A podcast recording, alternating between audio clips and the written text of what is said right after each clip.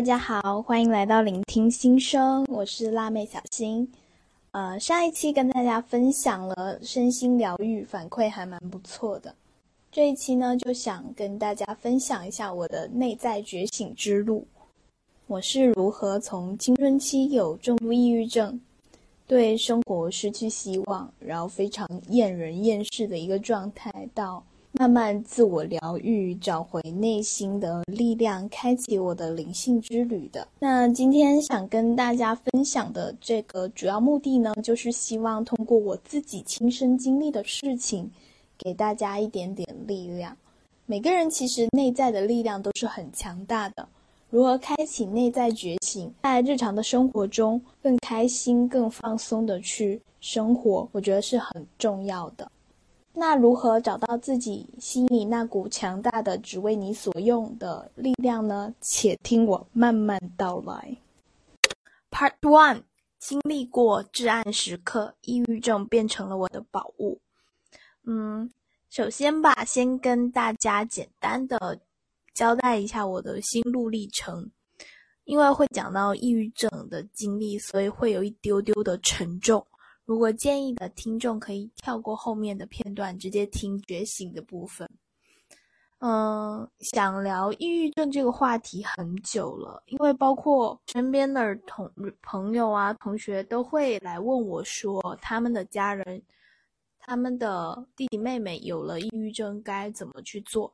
所以，嗯，我选择在播客里去跟大家分享一下事情呢。追溯到一四年的一个暑假吧，初三我记得，那时候就是叛逆期，会跟父母对着干，然后再加上单恋没有结果，多种因素呢，我就每天都把自己关在房间里躺着哭。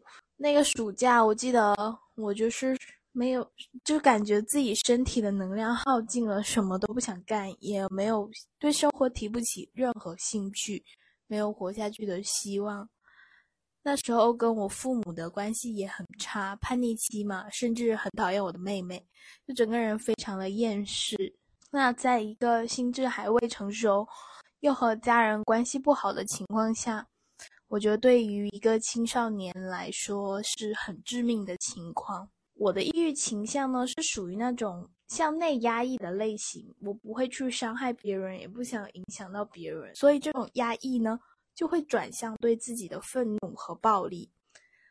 那时候我经常因为自己可能讲错了一句话，就会回到房间里暴打我自己。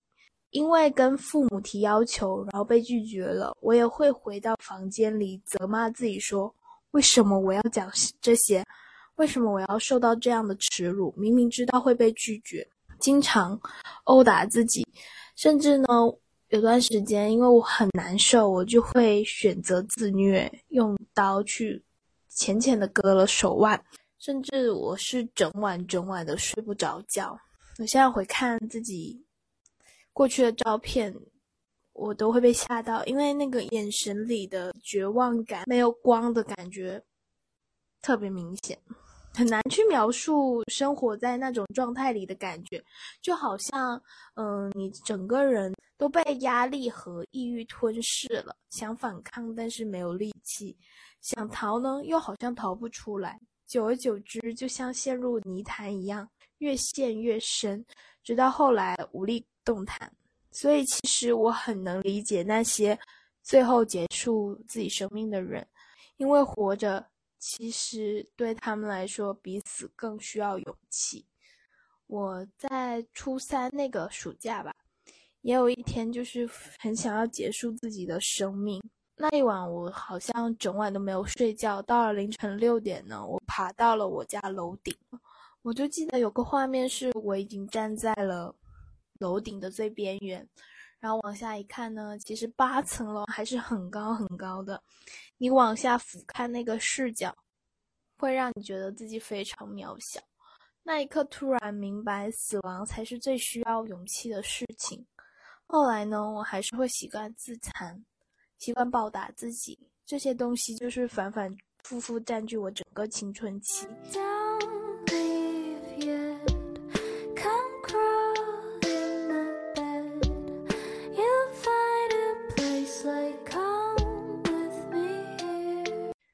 候，其实我也有试图求救过我妈妈。我说，我好像生病了，我好像有点问题。但是妈妈跟我说：“哎，小孩子就读书嘛，哪有什么烦恼？自己想太多才会这样。”嗯，所以我初中其实没有去看过医生。嗯，但是回想起来这些就是片段啊症状，我很确定那时候我自己起码是有中度的抑郁症的表现。有时候就是每每想到这个。我都会有躯体化的反应，有时候讲起这些呢，我还是会有一个很严重的躯体化反应。只要一讲这些，我的眼泪就不自觉的打转，不自觉的哽咽。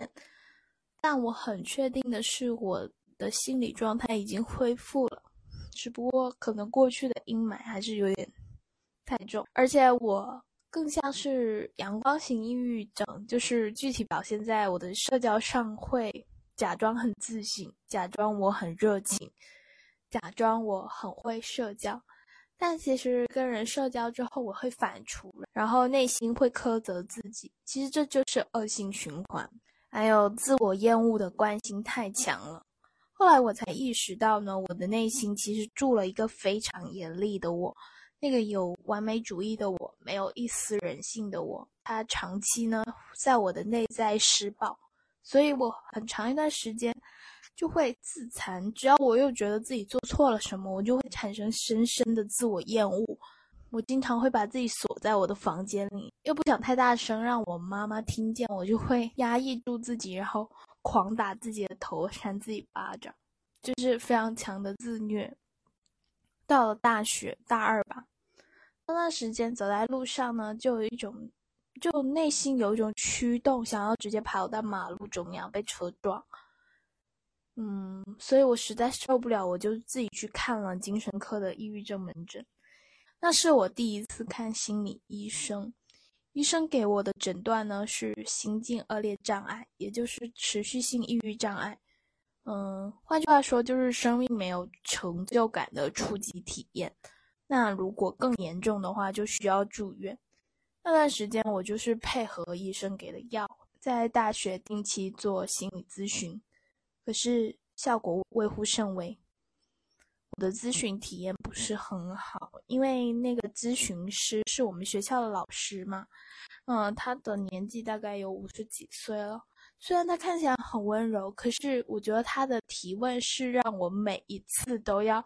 再把自己的伤疤撕开，很疼很痛，所以我就停止了。我告诉他说我已经好了，其实我是在逃避。所以我也想告诉大家，找到合适的心理咨询师非常重要。你要先去看看这个人跟你聊不聊得来，他是否能给你提供一定的情绪价值和疗愈帮助。对，所以你看，我的抑郁症其实靠外已经到了一个瓶颈。时间到了大三呢，也就是新冠的那一年，我被关在家里上网课。我突然发现，我有大片大片的时间可以安排自己的生活。我想要学韩语，我想要健身，改变我的身材状态。我想要学好多好多东西。既然悲伤已经无力改变，能否去做一点行动，改善我当下的状况呢？反正最坏的情况也就是如此了。于是我开始每天给自己安排几点到几点，我开始学韩语；几点到几点，我今天要做有氧运动几分钟。然后我就开始培养自己的生活习惯，开始建立一些好习惯，开始看书，开始健身，开始学化妆，找回生活的秩序感后，我的内在力量慢慢被唤醒了。我突然发现，每一次照镜子的时候。我好像能慢慢看清自己的脸，我的五官，我脸上的皮肤，我的瑕疵，还有我的脸型，还有我的身材，呃，是怎么样的？就突然，你内心里自我的样子明晰了。第二呢，就是我慢慢建立了自信的雏形。我记得那个月，比如说三十一天，我运动了二十。六天，除去来月经的时候，就是发现到运动给我的正反馈，以及你不断看书学习给你的一种自我良好的体验感后，我开始自信了。然后我就开始尝试新的穿衣风格，找到自己，嗯嗯，比较喜欢穿辣妹风这样子。还有那个暑期呢，刚好是参加了一个 vlog 训练营，开始坚持二十一天拍 vlog。我拿起相机，每一天呢，我就在家里想选题，然后呢，想想我今天要拍什么。如果我对着镜头讲话非常不利索。那我就先写好稿子，再一片一片重复拍。我突然变得自信了，我感觉我的表达力就慢慢锻炼起来。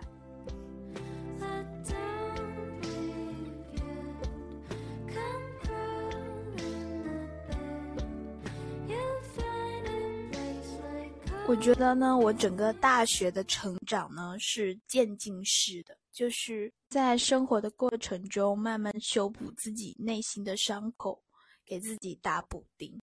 比如说，我在情感方面发现自己习惯在虐恋里感受爱，嗯，只要我很因为太习惯那种爱而不得。我喜欢追男生，然后男生不喜欢我的那种戏嘛，我就会体体验到那种虐恋的快感。但我后面有意识到，这其实是不健康的，对我来说不利的。我就慢慢扭转了自己的爱的思维。我想要体验的是健康的、有趣的、和谐的爱情，而不是这种对我自己伤害很大的。不仅在行为上、语言上，我都慢慢的去增加对自己的爱意。在生活中，我尝试的对自己好一点，我尝试的去把那个非常严格的、长期在我内在施暴的人格，把它慢慢的融化了。用我的爱，我经常鼓励自己，做一点点事情就鼓励他。后来我发现，我的内在小孩呢，他从一个非常受伤、非常恐慌和自卑的状态，慢慢、慢慢的成长，的自信、自洽且温柔了。这就是我发现我内在的转变。突然，我就发现，哎，其实成长呢，它就是你有意识的去开始处理你过去的伤痛。你先发现自己。在小时候经历的一些痛苦，成长之后带来的影响。当你捕捉到它，当你捕捉到这个信号的时候，你可以想想怎么把现在的自己养育得更好。总的来说呢，就是在这几年的蜕变中，我发现了原来我内在是有一股巨大的能量的，而这种能量专门就为我所用，我可以用它为我自己创造美好的人生。就像突然挖到一块宝藏一样，让人觉得非常激动和兴奋。而这种体验呢，就被称为内在觉醒。说来很巧，最近我读到了一本书，它的书名呢就叫《内在觉醒》。它是一本讲连结、疗愈以及内在力量的一本书。书里大致的内容呢，就是讲主人公，嗯，丽莎·米勒，她是一位心理学家。在多年的心理学研究过程中呢，他发现人类都有内在觉醒的能力，而这种能力能使人获得真正的幸福和快乐。接下来呢，我会结合这本书的内容，跟大家分享一些培养自己灵性大脑的 tips。第一点呢，就是有意识的去捕捉你的自我意识，并且训练大脑的思维方式。脑子里，我们的脑子每时每刻都会飘过好多的想法、感受、情绪。那你就先试着去发现它们，并且做一个标记。比如发生什么事情会触发你的情感，什么事情会触发你的焦虑和恐惧感。在事情发生的过程中呢，去捕捉你脑子里为这件事下的判断，然后停留一会儿，问问你自己说。这样想是对的吗？它和真正的真相有多少差距？它是真的会发生吗？我举一个很小很小的日子吧，大家在生活中也会遇见的，那就是代际传播焦虑。前几天呢，我刚接到我妈妈的电话，她说为我现在没有稳定的工作替我着急，感觉我自从毕业之后又浪费了一年的时间。那换做以前的我，肯定会破防，我肯定会说：“哎呀，你不要管我了。”要么就是生气、痛苦，而且有非常大的情绪。但我洞察到了我情绪的背后，就是因为我本身也有焦虑的感受。妈妈说出来呢，但她没办法帮助我改善情况，只会给我徒增压力，并且妈妈也把她的焦虑传染、传播给了我。因为我没有按照他预期的发展，让他没有安全感、掌控感，他就会为我担心。但这种担心里也夹着他自己的焦虑，而这种情绪在讲电话的过程中，就会转变成无能为力的愤怒。那其实我们潜意识里都会模仿父母的行为，所以过去的我也是会用愤怒去。反馈给他，但我现在有自我意识之后呢，我听完就很冷静的问我妈妈说：“我说，那人到底要活多少年？嗯，你怎么样去界定浪费这个行为呢？”然后我就问他说：“那最坏的情况是什么？他有没有更好的解决方式？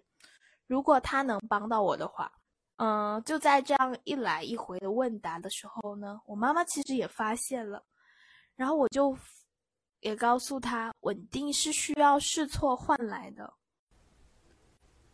第二点呢，决定看到生活的哪一面都是由你决定的。有句话说，如果你的手里什么都没有，只有一把锤子，那你看到了什么都是钉子。这句话就说，如果我们只有意识的去留意生活中经历的不顺利、倒霉、痛苦、压力这些事情。那你的生活都会都会被这些包围。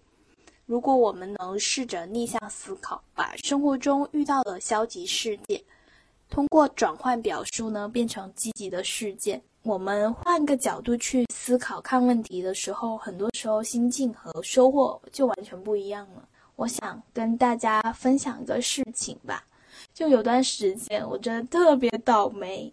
你知道倒霉到什么程度吗？就是我特意去走了很远的路去一家咖啡厅，结果它倒闭了。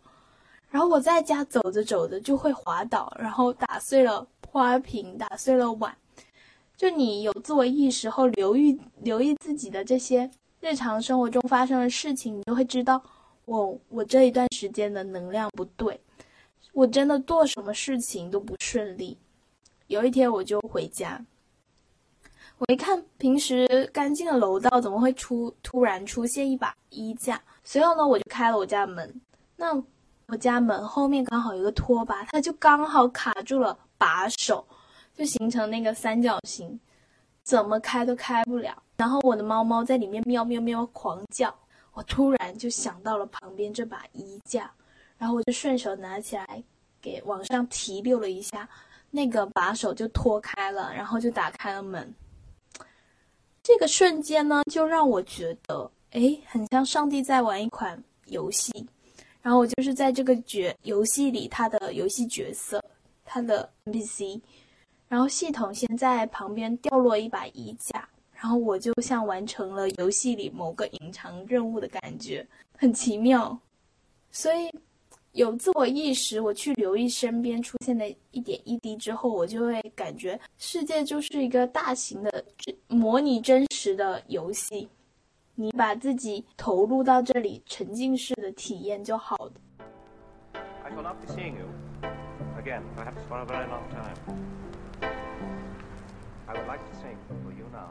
所以很多时候呢，我们觉得自己的生活很糟糕。是因为我们处在生活泥潭的中心，那只能看到自己生活和工作里糟糕的一面。如果此刻呢，你对你的生活非常的不顺心、不满意，那么多去想一想，你自己没有拥有这一切前，是有多么的渴望，多么的向往。对自己的生活呢进行逆向归零思考，你会发现，其实我们拥有的已经很多了。而选择聚焦在生活的哪一面，会直接影响我们对生活的体验感。好的、满足的、幸福的体验感，会让人更有动力做自己喜欢的事情，也有更强、更满的驱动力。其实呢，我觉得这无关金钱。嗯，然后书里呢也讲到了，其实抑郁症呢。它并不完全是一种疾病，它也可能是帮助你敲醒觉醒的大脑之门。抑郁和灵性呢，它似乎是同一硬币的两面，是两种截然不同的经历。他们，但他们实际上呢是有重要的生理学共同点的。书里讲了，这个主人公从学术的角度看呢，某种类型的抑郁症。可能是一种征兆，能够透露出一个人对灵性的渴望和对灵性自我的唤醒。就我自己来说，真的就是抑郁症唤醒了我对自我的思考，唤醒了我想要挖掘自己内心的一个契机。嗯，然后书里也介绍了人的大脑呢是有两种感知模式的。一种是以实现意识为主，也就是我们说的内卷，用结果作为生活的导向来组织我们的生活。但是如果过度的使用实现意识呢，就会让我们想要的越来越多，然后在里面卷啊卷。但是无论你付出了多少，都无法摆脱这种争夺带来的空虚感。另外一种呢是觉醒意识，就是说躺平。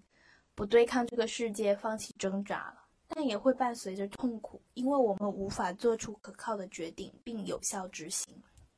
而书里讲的更健康的生活方式呢，在书中作者称它为探索状态，就是灵性大脑一种特有的状态，我们能自由打开开关，用觉醒意识获得灵感，用实现意识去实现梦想。也就是说，我们处于觉醒意识的模式呢，我们会利用大脑的不同部分，整合多种感官信息。我们会认为自己的生活道路并不仅是由自己创造，也会把自己看作道路的探索者。在这个过程中，能够感知到更多的选择和机会，感受到。更多与他人的连接，理解你生活中发生的事件与事件之间的联系，以开放的心态呢去看待面对的事情，并找到生活的目的和意义。我理解的这种状态啊，不是说一定要积极，一定要消极，就也不会执着，也不再是会用对抗世界的或者掌控世界的态度去面对生活。这种状态下呢，一个人他是会有愿望，也有欲望和目标的，都不否认。但可能也会经历一些失望和伤害，但他会选择投身于生活的洪流中，关注着生活的大门会在哪里打开与关闭。有了这种觉醒意识呢，我们的注意力就会转向更有意义的事件，更把生活中发生的一些令你不愉快、痛苦的事情。更平静的去看待它，而这种觉醒意识呢，就会让我们感知到，其实生活中还有更多潜藏的机会和选择，也能感受到和他人的连结，能理解生活中事件之间的联系，以更开放的态度看待创造性的飞跃和洞察，并且找到生活的目的和意义。那么，所谓的灵性到底是什么呢？书里作者对灵性的解释，我觉得很绝。他说：“当我的内在生命体验和外在生命体验同步时，我内心充满了愉悦和自信。简单归纳一下，就是知行高度合一的时候，一个人的生命满足感是很高的，一下子就唤醒了我过往感受到的美好瞬间。”在沙滩上，在海边跟朋友散步，在山顶上吹着风，和朋友看电影，听到自己喜欢的音乐，忽然的一个瞬间获得的一个对生活的感悟，一个问题的回答，一个困境的解决方案，大家在日常生活中肯定会有这样的体验，就是有时候一直想不开、想不通的问题，在你洗澡的时候，脑子突然灵光一现，困扰很久的事情突然解开，这些其实都是灵性的表现形式。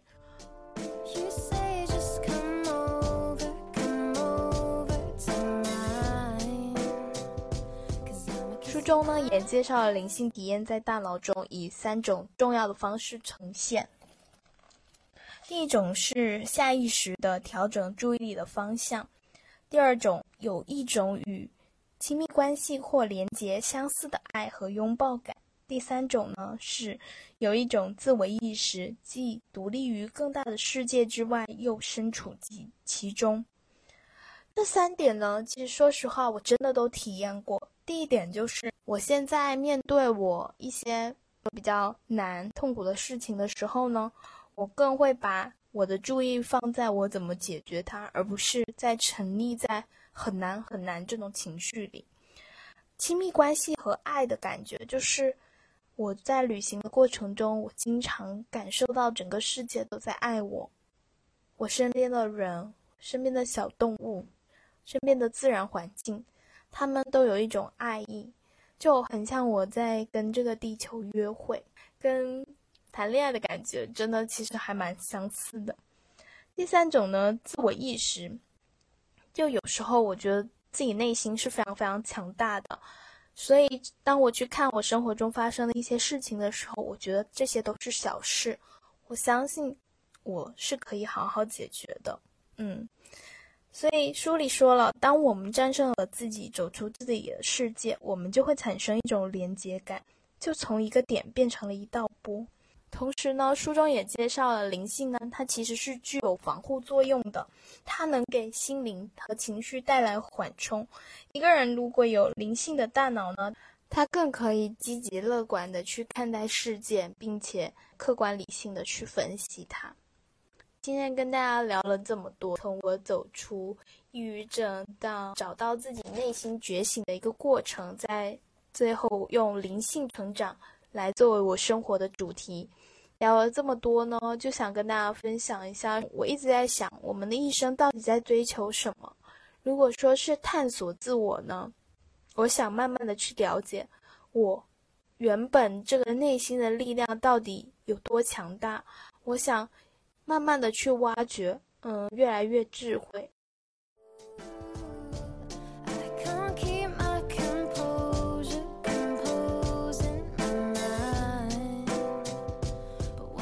二零二三年呢，我的生活主题是相信相信的力量，宇宙是如此的爱你。之前的播客也跟大家分享，每一年我都会写一个年度主题，并且以这个主题围绕这个主题进行一年的生活。但我发现，二零二三年因为旅行打破了我的计划性，我变成了一个 P 人。嗯，今年呢，我想要自己更认真的去跟随目标执行，嗯，慢慢再重新建立一些好的习惯。在二零二三年呢，我有非常多的时刻呢，我都感受到了宇宙满满的爱意，它让我感受到了那么多幸福的瞬间。很多我不敢想的事情，甚至觉得像是幻想的瞬间，它竟然都是回忆和记忆耶！嗯，你们懂这种不可思议的感觉吗？